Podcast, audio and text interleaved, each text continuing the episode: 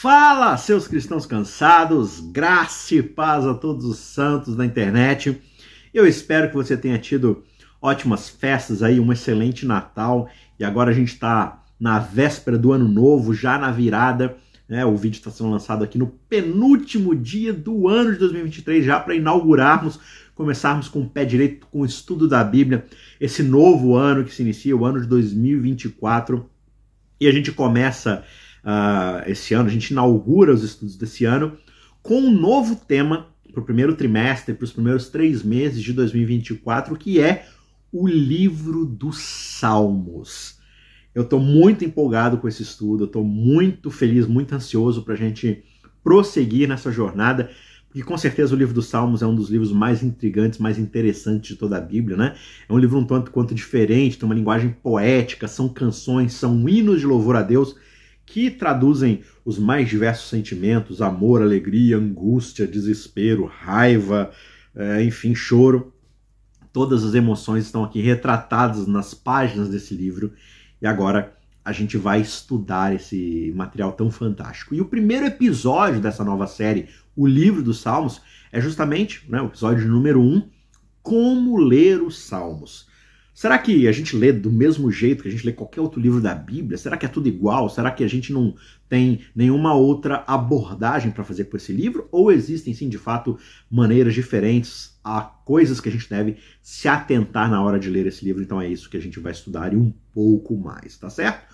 O livro-chave, né, o, o, durante todo esse trimestre aqui, de fato, é o livro dos Salmos. Mas o verso base que eu gostaria de ler com você para o estudo dessa semana não está em Salmos, está na verdade em Lucas. Mas que tem a ver Lucas com Salmos? E eu quero que você preste atenção aqui, porque o próprio Jesus vai dizer algo muito intrigante. Está lá em Lucas 24, versos 44 e 45, né? Jesus diz o seguinte: Veja, e ele está falando aqui para os discípulos, né? É, depois que tudo acontece, a sua morte, a sua ressurreição, os discípulos estão ali chocados com o que está acontecendo, e Jesus fala assim: Olha são justamente estas as palavras que eu falei para vocês quando ainda estava com vocês. Era necessário que se cumprisse tudo o que está escrito a respeito de mim, aonde? Na lei de Moisés, ou seja, nos cinco primeiros livros da Bíblia, na Torá, né? A Torá é chamado de a lei, os ensinos de Moisés são os cinco primeiros livros, ele não está falando aqui dos dez mandamentos, né? Ele está falando da lei em geral, que é a Torá. Então, tudo que estava escrito a respeito de mim na lei de Moisés, nos profetas, ou seja, Todos os livros proféticos, isso inclui também Reis, Samuel, Josué, Juízes, também está considerado aqui no bolo. E nos Salmos. Olha só, Jesus fala que os Salmos também falam sobre ele profeticamente. Então, o Espírito Santo lhes abriu o entendimento para compreenderem as Escrituras, ou seja, através daquilo que eles viram em Jesus e o que Jesus estava realizando, eles poderiam então compreender todo o Antigo Testamento, seja a lei de Moisés, seja as profecias ali do Antigo Testamento, seja também os hinos, as canções e as poesias do Antigo Testamento. Então, a Bíblia, como uma coleção de diversos gêneros literários, como histórias, canções, poemas, piadas, enigmas, historinhas, né, como as parábolas e também profecias, jogos de palavra, tudo isso revela muito sobre a natureza de Deus e a forma como ele se comunica conosco. E o fato de muitos textos, especialmente nos livros proféticos do Antigo Testamento, estarem escritos em forma de poesia e a evidência de que as palavras de Jesus nos evangelhos frequentemente apresentam características poéticas, particularmente no aramaico, né, que é a linguagem que Jesus falava ali, tudo isso aponta para algumas características muito importantes sobre Deus, sobre sua mensagem. Primeiro, a poesia e os outros gêneros literários na Bíblia destacam justamente a riqueza e a profundidade da linguagem usada para comunicar a mensagem divina. A poesia, com a sua capacidade de evocar imagens, emoções, uma profundidade de significado, ela é muito adequada justamente para transmitir as verdades espirituais complexas e cheias de, de lados, de facetas, de perspectivas, sabe? De, de, de entendimentos então, a utilização dessas metáforas imagéticas, desses símbolos, desses ritmos, tudo isso ajuda a transmitir essa mensagem de uma maneira muito mais impactante, muito mais memorável. A gente sabe do papel da música na memória, né? Como é que cantar e repetir faz com que algo fique gravado na nossa mente. E além disso, essa diversidade de gêneros, de estilos de escrita, né, de estilos literários ali na Bíblia, reflete a versatilidade de Deus em se comunicar com a sua criação. Porque isso mostra que Deus não está limitado a uma única forma de expressão. Ele utiliza uma variedade de abordagens para poder alcançar, para poder tocar diferentes pessoas em diferentes contextos culturais e históricos. A poesia, os jogos de palavra em particular, tudo isso revela a beleza, a criatividade, o amor de Deus pela própria arte e pela própria linguagem. Né? Isso, isso indica para gente que Deus ele valoriza a estética, ele valoriza a beleza na comunicação, na arte, na sua criação, além de conteúdo factual, doutrinário, né, salvífico. Tudo isso pode sim estar dentro de uma roupagem estética, artística, agradável ali de consumir, de saborear.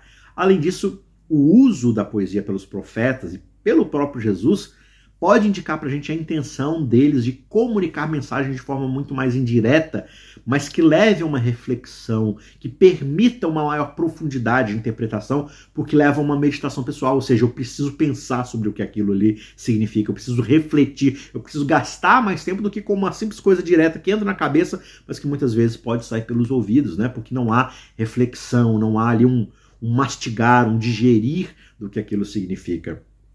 E isso, claro, pode ser visto como uma forma de respeito à liberdade humana, porque convida os ouvintes a participarem ativamente na descoberta do significado, na aplicação daquela mensagem nas suas vidas. E, claro, por fim, a presença de diversos gêneros literários na Bíblia, incluindo a poesia, destaca a importância da interpretação cuidadosa e contextual das escrituras, porque compreender os diferentes estilos, as diferentes abordagens literárias ajuda a gente a aprofundar a nossa compreensão dos textos bíblicos e a extrair o seu significado pleno. Nessa nova série que a gente inicia agora, para os três primeiros meses de 2024, nós vamos estudar o livro dos Salmos e aprender mais sobre a criatividade desse grande autor que é Deus, o autor da Bíblia. Tá certo? Então, fica aqui o nosso convite. Esteja com a gente durante esses próximos três meses para juntos estudarmos mais a respeito desse grandíssimo e belíssimo, poetíssimo livro que é o livro dos Salmos. Então, já clica aqui no botão de se inscrever para você não perder nenhuma lição, nenhum vídeo, nenhum conteúdo, tá certo? Já deixa o seu gostei também, não custa nada e você abençoa demais o nosso canal porque ajuda a gente a se projetar e alcançar outras pessoas também para consumirem e assistirem esse conteúdo, tá certo? Não se esqueçam, né? Se você é novo, se você caiu aqui de paraquedas agora, não conhece ainda o nosso canal, você está no canal Cristãos Cansados, eu sou Isaac Rezende. E um último recado que eu quero deixar para você é: aqui na descrição desse vídeo você encontra duas playlists para os nossos dois cursos de estudo da Bíblia. O primeiro é um curso mais técnico, mas muito tranquilo de se fazer, muito simples, que é o de interpretação bíblica, né? Como ler corretamente, interpretar e aplicar o texto bíblico, ou seja, é um curso que vai, é bem curto assim o curso, mas vai te ajudar grandemente aí a aprofundar os seus estudos devocionais da palavra de Deus. E o segundo curso, claro, é um curso sobre teologia bíblica, ou seja, como compreender a teologia, a mensagem bíblica, como uma história só que vai de Gênesis a Apocalipse. Então, aqui embaixo você encontra Quero Entender a Bíblia, primeiro curso, segundo curso, a história de Deus faça, assista, estude, com certeza vai ser uma benção na sua vida, como foi uma benção na minha vida quando eu estava produzindo e estudando para poder gravar esses vídeos também. Beleza? Vamos então aqui começar a dar o pontapé. A gente já viu aí uma introdução sobre a diversidade né, dos gêneros literários e agora a gente vai se aprofundar um pouco mais no que diz a respeito de fato ao livro dos Salmos. E a origem da palavra salmos, aqui no grego do Antigo Testamento, é psalmoi, o fato de esses salmos terem sido escritos em poesia hebraica por diferentes autores ali da antiguidade, revelam pra gente assim aspectos muito significativos sobre a maneira como Deus escolhe se revelar a todos nós.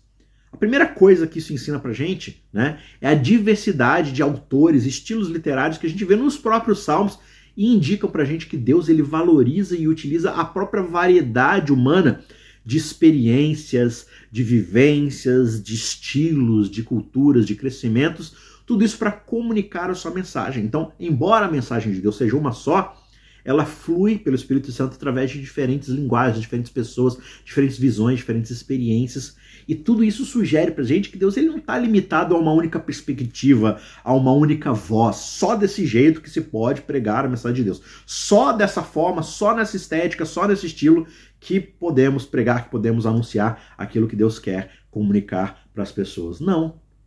Os salmos mostram pra gente que Deus abraça uma multiplicidade de vozes humanas, cada uma trazendo uma bagagem de singularidades na compreensão, na expressão daquilo que é de fato a imagem divina. E além disso, os salmos eles também refletem situações do cotidiano nos estilos literários né? Não só do seu tempo, mas para os nossos dias, mostrando que Deus ele escolhe se revelar de maneiras que são culturalmente relevantes, são acessíveis às pessoas a quem ele se dirige. Deus não quer se revelar de uma forma misteriosa, ele quer ser conhecido, ele quer ser compreendido. Então, ele se dirige a nós através da nossa linguagem, da nossa percepção e das nossas experiências. E tudo isso, claro, sugere um Deus que ele não é distante ou alheio às experiências, aos contextos humanos ele é um Deus que se comunica de maneira a ser entendido, a ser apreciado, e tudo isso dentro do nosso contexto cultural, do nosso contexto histórico, do contexto dos ouvintes e leitores da palavra de Deus como um todo. E os salmos, sendo majoritariamente uma coletânea de hinos de louvor a Deus, também indicam para a gente que a adoração e o louvor são sim meios sólidos, meios fundamentais pelas quais Deus deseja se relacionar com os seres humanos. Então, são uma opção válida, sim. O louvor expresso através da poesia, através das músicas, dos salmos, é uma forma poderosa de comunicação que transcende barreiras culturais, temporais, se conectam a corações humanos, né? É, e ligam esses corações humanos ao coração divino. E a poesia hebraica, ela tem uma estrutura muito peculiar, que é o uso de paralelismos, de metáforas, de ritmo, mostrando que Deus ele aprecia a beleza, ele aprecia né, a profundidade da expressão humana, da criatividade humana, daquilo que o ser humano mesmo aprecia como belo. Isso mostra pra gente que Deus ele não apenas se comunica para a gente de maneira muito clara e direta, mas também de maneira artística, de maneira esteticamente rica, bela. Ele valoriza a expressão emocional e a reflexão profunda da sua criação. E por fim, o fato de os salmos serem escritos em diferentes épocas e por diferentes autores, eles ainda assim formam um cânone muito coeso. E isso fala de um Deus que, claro, está ativamente ali supervisionando, orientando e revelando mais de si mesmo ao longo do tempo a cada pessoa, a cada autor, mas ao mesmo tempo ele está garantindo que a sua mensagem permaneça consistente, coesa e relevante, sendo acessível às gerações futuras. Então você observa Deus ele é, gerindo essa criatividade, essa liberdade humana através das emoções, da arte, da estética, mas ao mesmo tempo ativo para manter a coesão, manter é, o que de fato é íntegro, o que de fato é essencial naquilo que ele deseja revelar ao ser humano. Na Bíblia a gente encontra diferentes tipos de salmos, né? O fato de ser salmo é, não é uma coisa só, assim como a gente fala música, mas que música? Forró, sertanejo, clássico, rock. Você tem vários estilos, né? É, country, enfim, você tem vários estilos musicais, né? Não é porque a música que é uma coisa só. E os salmos também possuem vários estilos diferentes e cada um desses salmos vai refletir uma variedade de experiências, de emoções, de contextos que aquele autor está vivendo no momento em que ele está escrevendo aquele conteúdo. E os salmos, eles são a gente pode comparar assim mais ou menos como uma rica tapeçaria de oração, de louvor, de reflexão, uma complexidade da relação humana com o próprio Deus. Então, a gente encontra diversos tipos de salmos e os mais comuns que talvez a gente possa encontrar na Bíblia são, por exemplo, os mais óbvios, né, que você talvez ache que, né, ou sempre achou que salmos fossem apenas isso, salmos de louvor. Salmos de louvor são apenas um tipo dos salmos. Esses salmos, eles geralmente são expressões de alegria, de gratidão a Deus, pelas obras, pelos seus atributos divinos, né?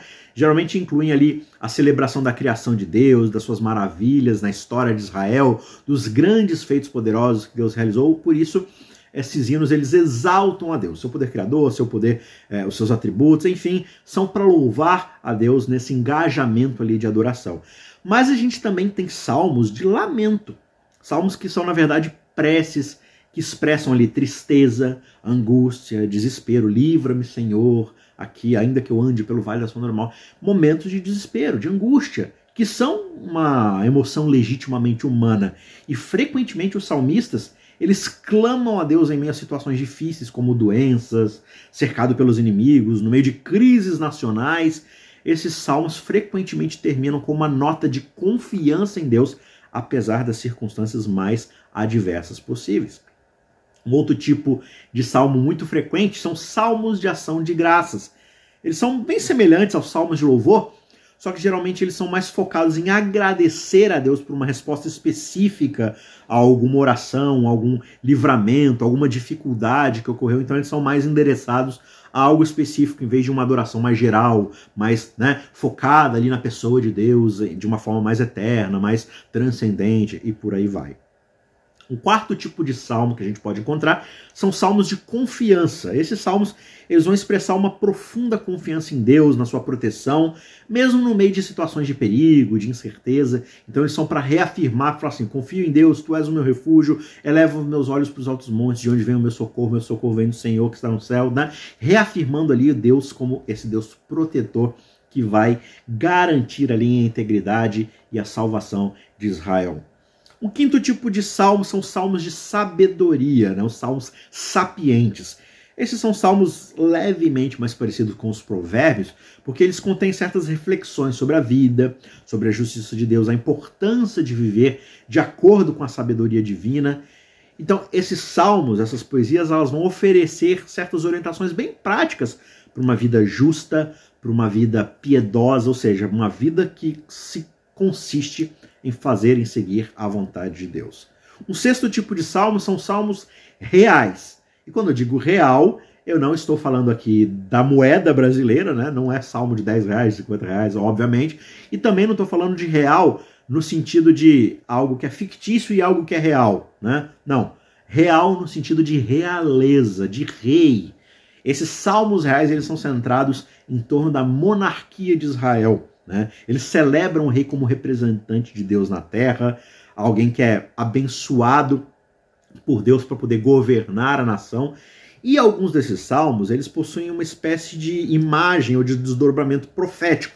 Porque ao mesmo tempo que eles estão descrevendo um rei de Israel ali, físico, momentâneo, histórico, eles estão apontando ou refletindo a ideia de um futuro rei perfeito que é o rei Messias, aquele que é ungido para poder restaurar Israel de uma vez por todas. Então eles são é, falam ali dos reis, mas apontando ali para um rei perfeito, um rei soberano, um rei divino que virá um dia. Um outro tipo bem curioso, né, bem peculiar aqui de salmo, são os salmos de imprecação. É um nome aí um tanto quanto estranho e difícil de, de, de entender, de decorar, mas tão difícil de decorar esse nome é, é, meio complicado a gente entender o que de fato esses salmos significam. Os salmos de imprecação, por incrível que pareça, eles contêm maldições ou pedidos de vingança contra os inimigos do salmista ou de Israel como um todo, né? Eles são salmos bastante desafiadores, porque eles refletem a realidade da luta espiritual, da busca por justiça. Então você vai ver esses salmistas, né, representando ali a si mesmos ou ao próprio povo, falando: "Ó, oh, me livre dos meus inimigos, né, arrebente com a cabeça dos meus inimigos, traga é, o corpo deles diante de mim". Enfim, são salmos que refletem de fato a natureza e a angústia do ser humano no meio de uma luta que está acontecendo. Então, você percebe que existe o englobamento de todas as emoções, não são só as emoções bonitinhas. As nossas emoções mais profundas e talvez mais sombrias também estão ali refletidas nesses salmos, mas eles mostram que Israel, que o salmista almeja por um estado de paz onde as coisas são plenas, onde a justiça de fato impera e a inimizade, as guerras de fato não existam mais. Você tem também é, os salmos históricos que narram eventos significativos da história de Israel, lembram as ações passadas de Deus em favor do seu povo. São salmos muito importantes porque eles recontam as histórias que aconteceu com Israel, é, onde Deus ele foi agindo em cada momento, né? Geralmente para poder é, restaurar na mente do povo a fidelidade com que Deus tem agido no passado para dar garantia do que ele fará também no futuro. O nono tipo aqui de salmos são os salmos de entronização. Eles são bem parecidos com os salmos reais, mas eles celebram a soberania de Deus como rei sobre todo o universo. Claro que cada tipo de salmo vai oferecer uma janela, uma perspectiva única para as diferentes maneiras pelas quais os seres humanos vão se relacionar com Deus, né? abrangendo um espectro completo de emoções humanas, de experiências espirituais. E eles vão ensinar para a gente sobre natureza multifacetada, ou seja, uma natureza de Deus que tem diversas abordagens, diversas perspectivas que vão ser abordadas por adoração, por oração, e vão mostrar pra gente como é que nós podemos de fato nos aproximar desse Deus tão complexo, mas ao mesmo tempo tão acessível e que se identifica tanto conosco em todas as circunstâncias das nossas vidas. Os salmos, eles foram de fato escritos por diversos autores ao longo de vários séculos. E alguns dos autores mais conhecidos dos Salmos, um que é óbvio, que com certeza você sabe, que ocupa ali a grande, majoritária porção do livro dos Salmos, é Davi. Né? Muitos dos Salmos eles são atribuídos a Davi, como é o caso do Salmo 8. Né?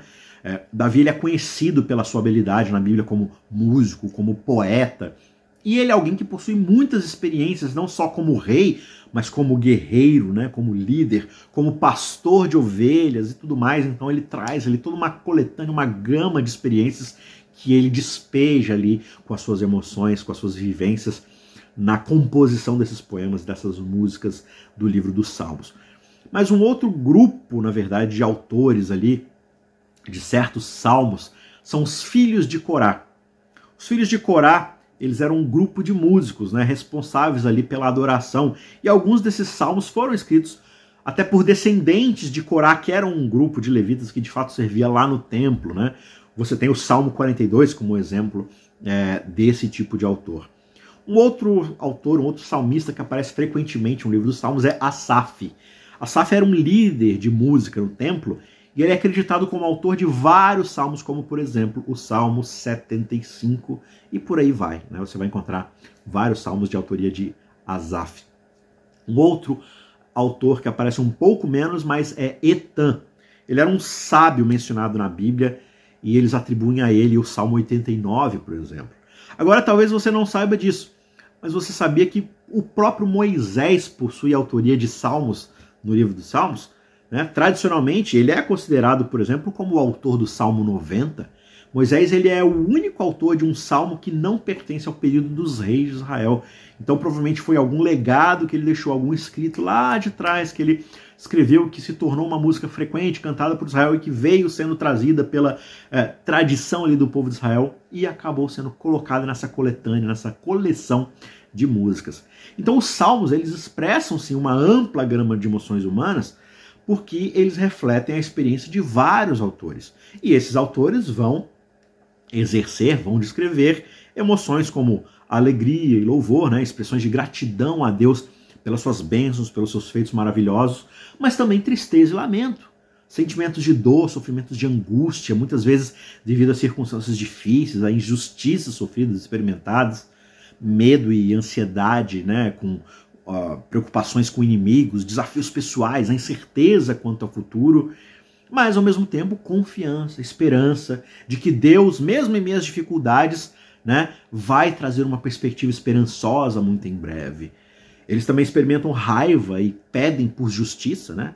Eles pedem a Deus para intervir contra inimigos, para poder uh, acabar com as injustiças que estão acontecendo ao redor deles emoções como arrependimento, pedido de perdão, né? reconhecimento de pecados, de falhas, com pedido sincero de perdão, de restauração. Davi tem um salmo muito bonito né? sobre quanto ele pecou contra Deus no adultério lá com Betseba e ele perde o seu filho, então ele derrama o seu coração, ele pede para ser limpo, para receber um novo coração. Um salmo lindíssimo que tem a ver com o reconhecimento dos seus pecados, das suas falhas, um pedido de perdão.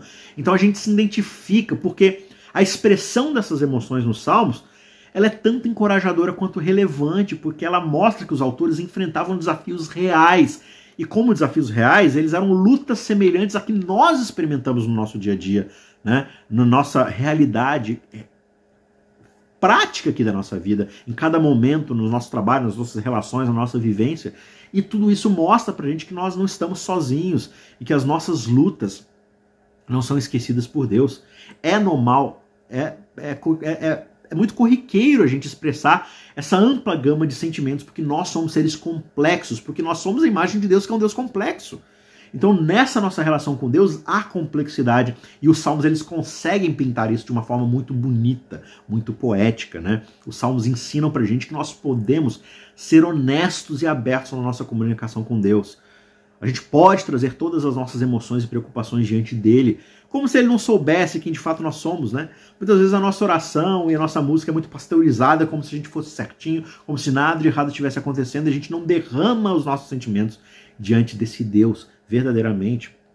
Além disso, ver essas emoções expressas na Bíblia valida as nossas próprias experiências, oferece para a gente palavras e formas diferentes e criativas de orar em momentos em que a gente pode não se sentir capaz de expressar os nossos próprios sentimentos. Então, os salmos eles são muito criativos e muito diversos porque eles querem justamente abranger, abraçar a complexidade humana.